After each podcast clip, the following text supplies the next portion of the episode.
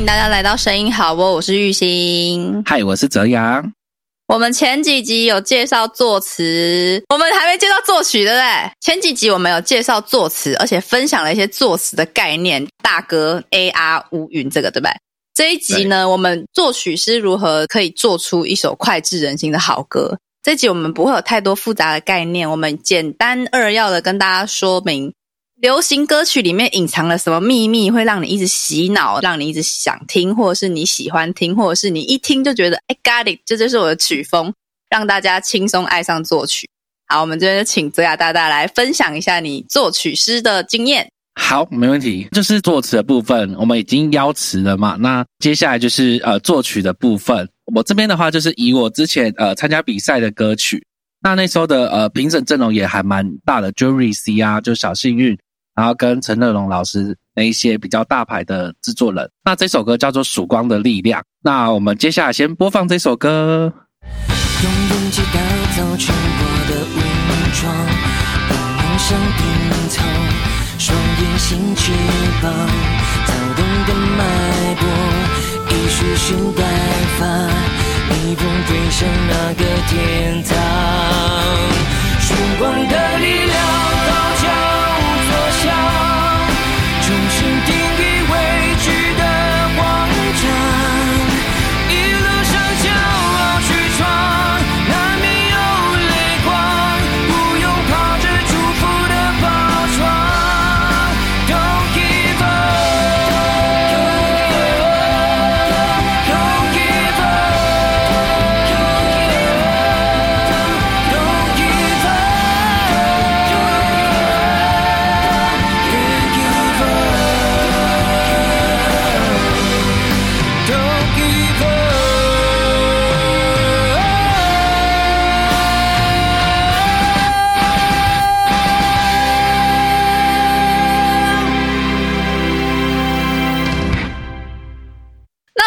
要问啊，其实呃，在刚刚前面，其实我们呃有一一个稿，它上面是有写作呃演唱者，然后作词、作曲、编曲。对，那我就觉得，哎，作词跟作，而且作作词跟编曲有差别吗？他们很像哎。你说作曲跟编曲？对，呃，作对编，好饶舌哦。对，编曲跟作曲有差别吗？有，它很大的差别，其实很大，呃，很大的差别啊，应该是说，呃，刚刚玉兴看到那个叫做 create，就是所有的作者的列表，呃，差别差在哪边？就是作曲通常都是代表主旋律，就是歌手在唱歌词的音符的高低，这就是主旋律作曲。那编曲的部分就有点像伴奏，然后又等于配乐跟乐器上的编排。那大致上的话，如果说你要编曲编到很庞大，就是可能有弦乐啊，有电影特效那种，都是编曲。小到的话，就是说，哎，我一个人声音跟一个吉他重新编织，那也叫编曲。那合唱算什么？合唱的话，算是那个和声啊，他会再另外写一个叫做和声的人，和声哦，就不会在这两个里面。这两个会比较偏向音乐乐器的部分。哦，这两个的职位怎么分？就是比如说，我是可以直接选我要当作曲家，还是我要当编曲家，还是其实是他们有 level 在？就是我一定是从编曲家开始，然后我越来越强，越来越强，我就可以变成作曲家。哦，其实它两个可以完全分开。呃，应该是说很多人说你会编曲就有可能会作曲，原因是因为你编曲在编乐器上的 solo 啊，其实就有点像在做主旋律的部分。它就有点在替代歌呃歌曲中空白地方，然后让乐器 solo 这样子。呃，作曲要生成编曲的话，相对会稍微难一点，是因为呃编曲它的考虑和弦，然后考虑到乐器的配置，比如说低音的部分，你想要从贝斯来去铺陈啊，或是鼓那些。编曲我想到它有点像那个啦，那个在音乐会前面的那个吗？指挥家，类似，他要知道他们在哪里，然后唱什么歌。呃，在哪里的部分会比较偏向混音？那编曲的话是，呃，有点像指挥家。我今天要让什么乐器声响，就是让这个乐器声响啊。那这样听起来作曲好像比较简单呢。对，作曲会比较简单，甚至简单到是说，哎，你你随便哼，比如说钢琴就 OK 这样。玉兴洗澡的时候在那边啦啦啦啦，这就是一个主旋律了。哦，就是作曲。对，嗯，那我很好奇，我觉得我每一次在那边哼歌都哼，我每次哼都觉得很好听，我不会那个音符，觉得这样子是不是就我的入门关就没有过了？就像那个猎人猎人试验一样，你一定要，你一定要会乐那个什么符号才可以作曲吗？呃，有时候他所谓的呃写谱，他只是为了记录下来，然后让你好跟其他人沟通，就有点像中文的文字的部分。所以，对，所以其实不一定要会。但是如果说你慢慢在过程中学会这件事情的话，相对你跟别人沟通会更方便。那其实有很对了解，我了解。就其实你有，它有点像是就是语言的概念，你会越多，你跟会的就是道道上中人，你可以。聊的更多，跟可以钻研的更多了，有点像这样，没有错。而且你也记录不了啊，所以你最好的方法就是记谱这样子。嗯嗯，对。其实有很多创作人刚开始他也不太会音乐，也不太会乐器。你不太会乐器，也不太会音乐，你为什么还要踏入音乐圈嘞？举举例来说，我们在套红哦，有可能哦，没有啊，就是很简单。比如说，假设你今天是歌手的身份。啊，你唱了那么久人家的作品，然后脑袋中就会有一些灵感。哎，那我这样哼一哼，哎，我这样哼，我觉得这旋律不错，那我是不是可以录下来给制作人，然后他把它翻成谱，就会有这种概念。嗯，对。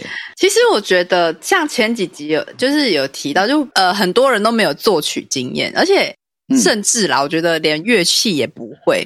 然后你就你刚刚讲的说，你不用乐器，但是这是一个沟通的呃桥梁。那你有没有比较推荐可以刚入门学的乐器？是算蛮简单的。最简单的话是钢琴，因为你一按就有声音了。嗯，那你嘎？我想到一个最简单的，你们国高中都有吹过笛，它就是乐器啊。我不要啊，那个很，那你吹陶笛，它还只有五个洞还四个洞而已。至少它有一个完整的音跟音阶，就哆来咪发嗦拉西呀。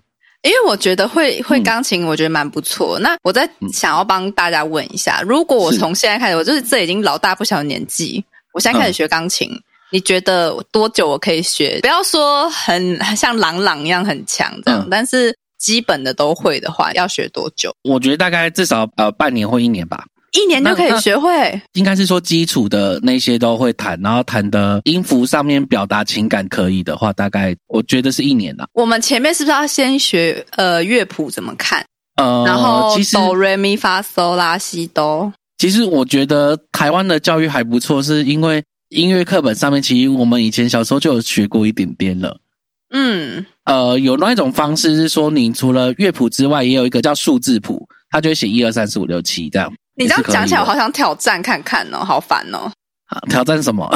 挑战学钢琴啊？可以啊，你可以挑战看看啊。然后吉他会稍微难一点，是因为呃，刚开始大家学的时候都会记得它的按法嘛，对不对？嗯，它是要压着吗？它是要压然后再弹吗？对，然后相对你手指的力度也要慢慢练，就是它所谓的按法其实就和弦嘛。那其实可以从呃钢琴的上面去推导，它要按哪一个弦。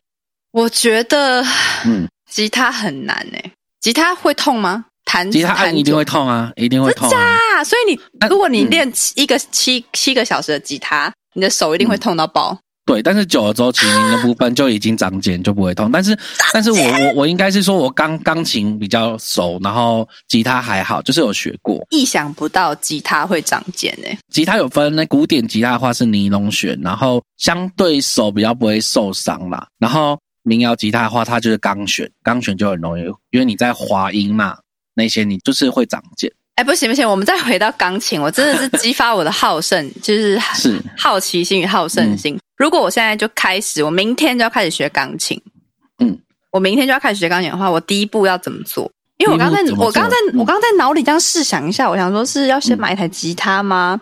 好像不对啊，还是要先学乐理知识呢？嗯。我会卡住。其实其实也不一定啊，因为有刚开始什么都不会，然后先碰吉他，然后吉他刷久之后再了解乐理，才发现哦，原来我这样按是因为什么原因。钢琴的部分就是，比如说你可以从单手慢慢的在双手按这样子按钢琴。哦。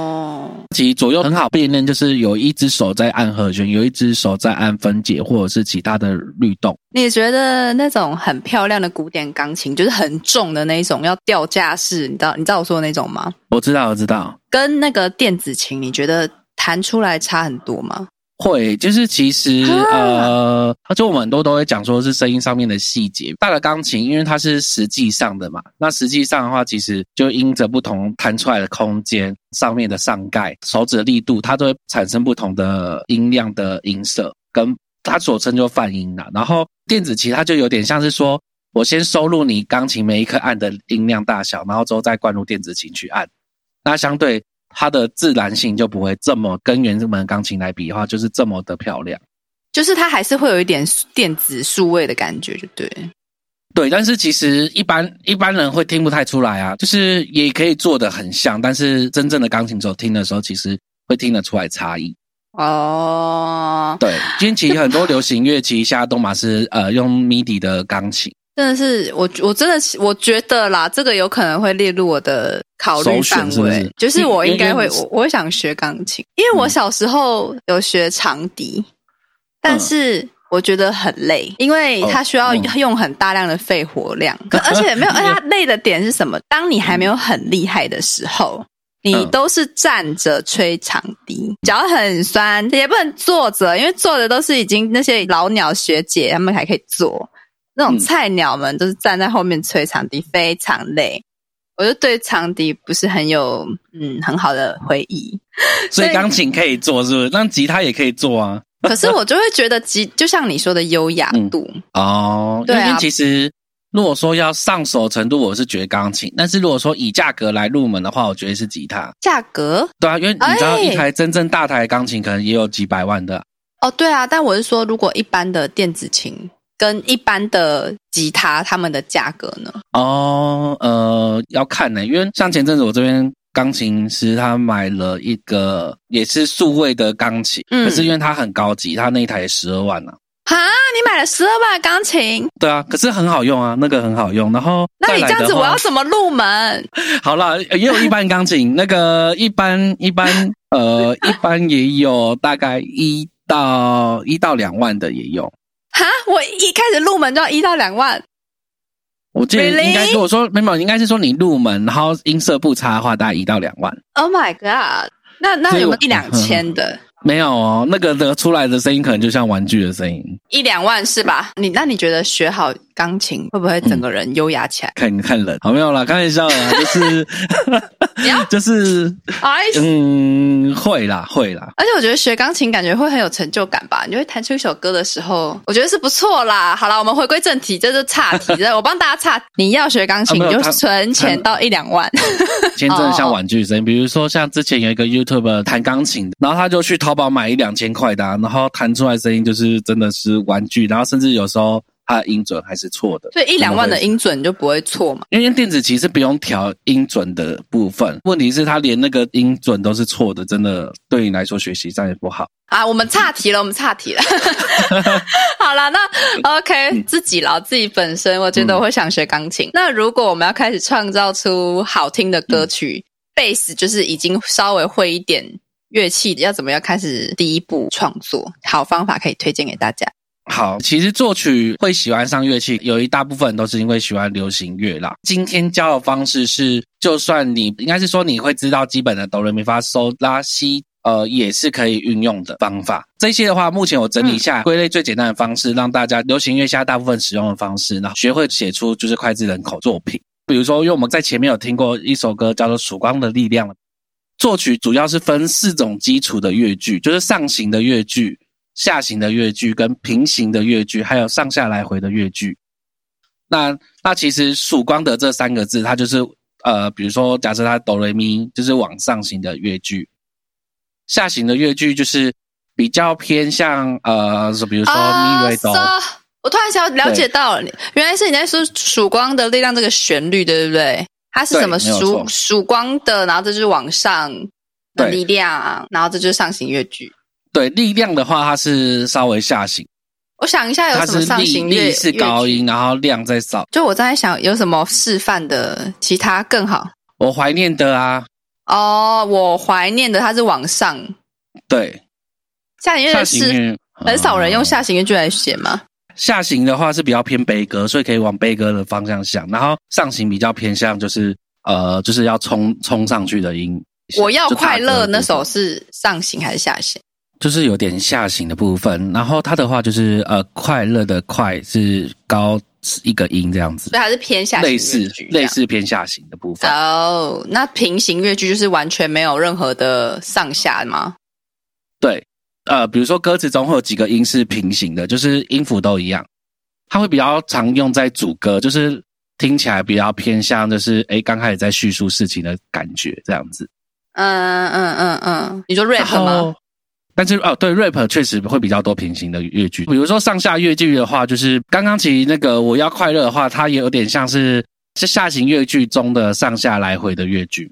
呃，我要快，我要快乐，就我是最高音嘛，对，然后之后再的话就是往下一点点，要是下面一点点，然后快快又再往上一次，然后再乐嗯再往下一点，它就有点像锯齿状，它其实就是上下来回的乐句。嗯，对啊，我又懂了。我要快乐就是上下上下这样。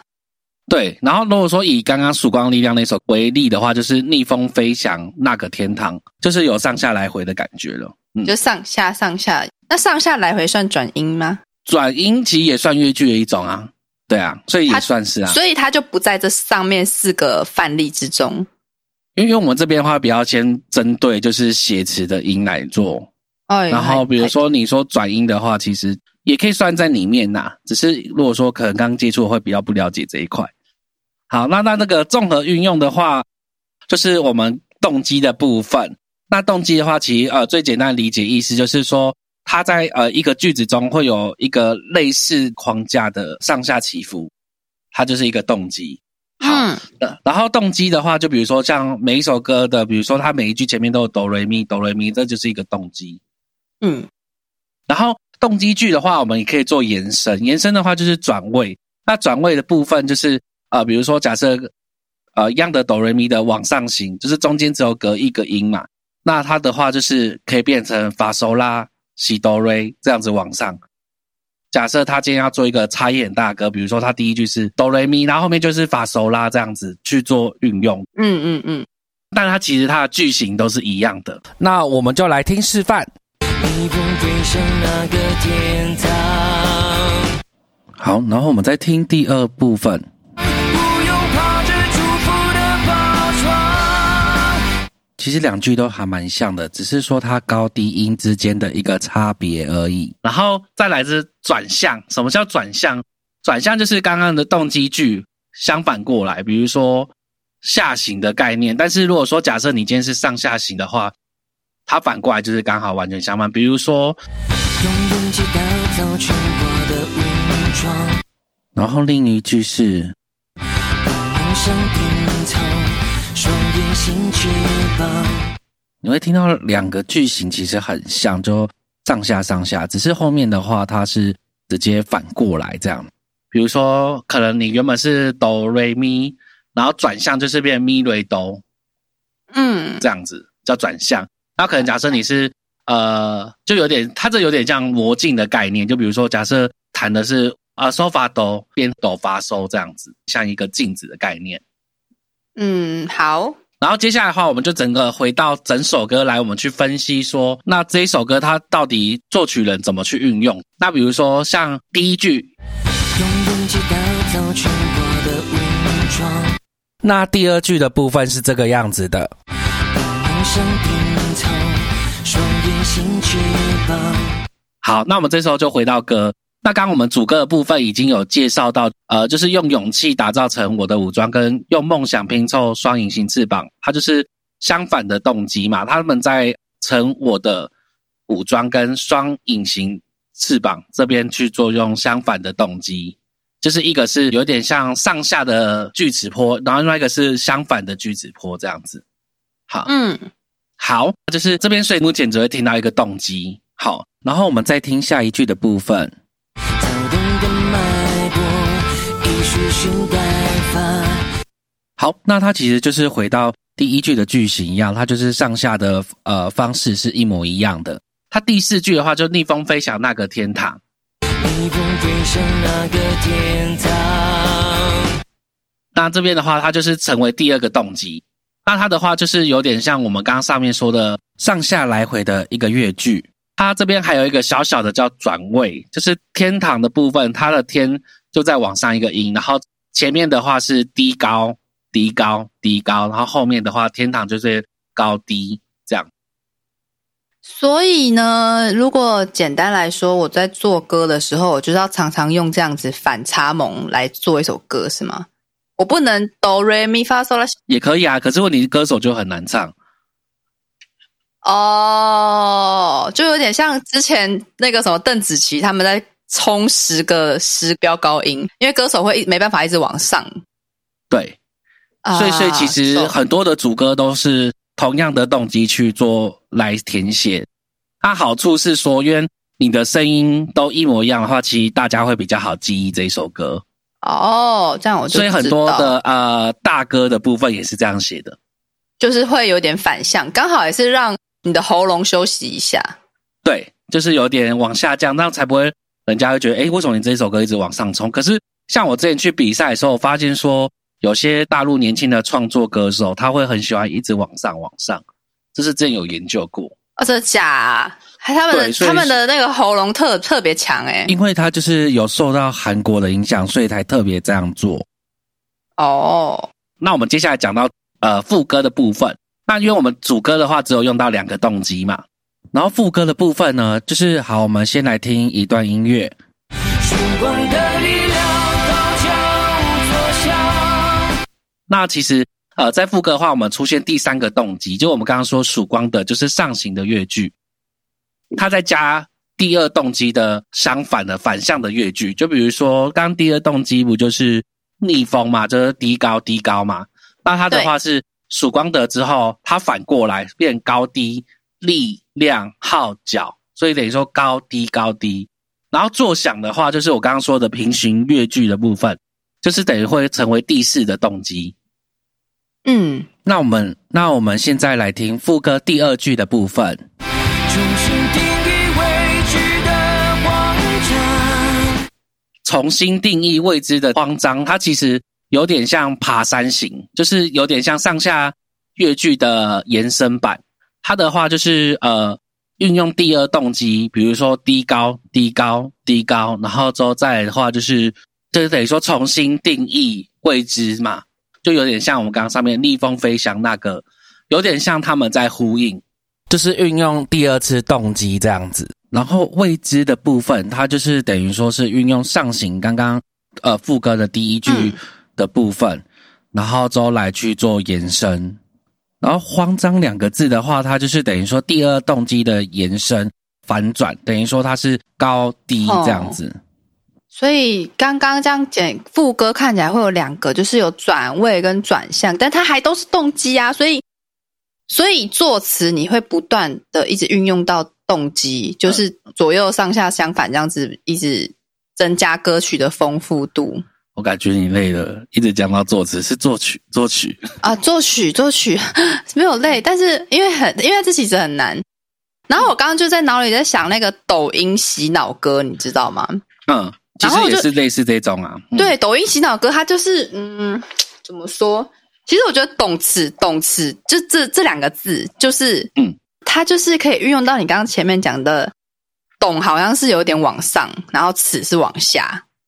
对，可以可以这样子去运用。所以其实动词动词比较像是下上下上，对，然后他们他们就一直懂词懂词，然后刚好又可以就是很丰富你耳朵里面的那个丰富，呃节奏就感，洗脑。对对对对对对对。对，哦就就是有这样的效果，才会说字面上的意义跟作曲上面就会互相配合到嘛。所以我们上一集作词的时候会说作词也会影响到作曲，就是这原因。对，所以我就发现，其实嗯很多这种大歌啊，就是流行乐曲，他们就是故意要做的这样样，让呃，可能有心理学是有可以佐证，就是你可能一直这样子的歌曲更好被记忆。对，没有错。再接下来的话，第三句一路上骄傲的去闯，难免有泪光。一路上骄傲去闯，难免有他又在用第三次的动机，就是哎你会发现说，诶，他前面走完两段了，他又再次用曙光的那三个字的音去用一路上，只是他他又在往上，他等于说他声音又在高，等于说他是已经做到就是刚刚说的转位的部分，然后之后骄傲就是嗯第二动机，它只是做相反的部分，它骄是高音，然后傲是往下的音，然后去爽又是平音，这是第四动机。所以你还要一方面，你还要去了解那个注音符号的那个凹凹。对，就是要去凹那个叫凹口，因为我前阵子刚好跟我们的呃歌手，他是比较擅长作曲，他就说，哎，那拗口的部分我们 p o d c a s 抓在哪边？我说，哎，我其实把它弄在作词上面，因为作词写完去搭配怎么唱的时候，其实就会知道这音到底适不适合。因为这样的话就不用动作曲，嗯然后只要动作词就好了，所以会来的比较简单。哦，然后之后再来的话，就是难免有泪光的话，它其实难免也是用前面的第二动机的部分。难免有泪光的话，就是它也是用那个曙光的那个往上行的乐句，然后之后再泪光，就是反过来的第二动机，就是高变低这样子。嗯，反正简单来说就是高低高低，你创造歌曲就是胡乱的给它高低，不会错啦，是是这意类似思吗？慢慢找到它规规则，比如说你看一路上，它其实对应的就是曙光的作曲的动机，就是往上，然后之后上下，再往上，然后之后再上下，然后再平衡。因为我就突然想到一个那个 DJ，你还记得那个 DJ 吗？就是在那个夜店里上面会有那个唱片的那个啾啾啾啾啾，然后调，他就是一直故意在那边调高调低调高调低，然后一直增加 bass 咚咚咚，啊，对啊，就是要制造那个反差感啊，跟那个风层次性。对，这种概念有点运用在各方面都可以说得通。然后之后接下来的话就是呃，不用怕这祝福的包装，其实它就有点在呼应我们刚刚说的逆风飞翔那个天堂。嗯，不用怕这祝福的包装。它就是一样是下上下上下上下上，然后再一个上下这样子。哦，其实它就是第二个动机，然后去转换而已。然后之后再来的话就是 “don't give up” 这个字其实就往上行，就是第三动机。Don't give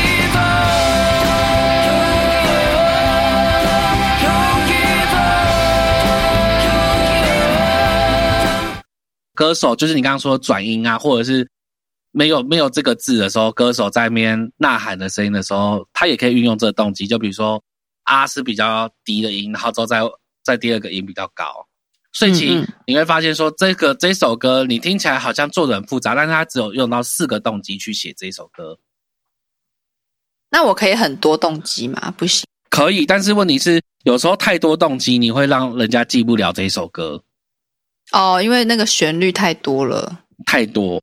对，哦就是其实这个掌握的话，就是除了我们上次有说周杰伦式的作词法之外，大哥的模式，你也可以配合这个作曲法，那你就可以变一个很流行畅销的百万作品哦。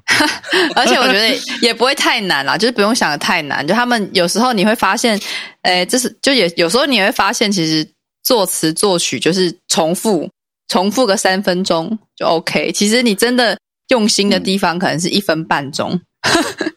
也有人说，其实作词作曲可以套格式是没有错，但是其实如果说你自己先创造出好的动机，你再去做转换的话，其实也不错。或者是找到你的风格，我觉得，因为有一些，就比如说 DJ 谁谁谁，DJ 谁谁谁，他们都有自己的风格，他们就是找到自己的那个风格之后，你就就会像你自己的格式，你可以自己之后套，运用对，就会是你自己的风格。对，没有错。那好，那以上上面就是大概就是流行歌曲的小，也不算小秘密，就是其实你会发现到流行歌曲他们会有一定的原因让你记在你的脑海里。那我们这边就是在额外插曲，大家聊聊，就是希望泽雅可以跟我们分享有没有什么技巧，可以让你在歌曲作曲上面可以有更升华的一些小小技巧、小 paper 这样。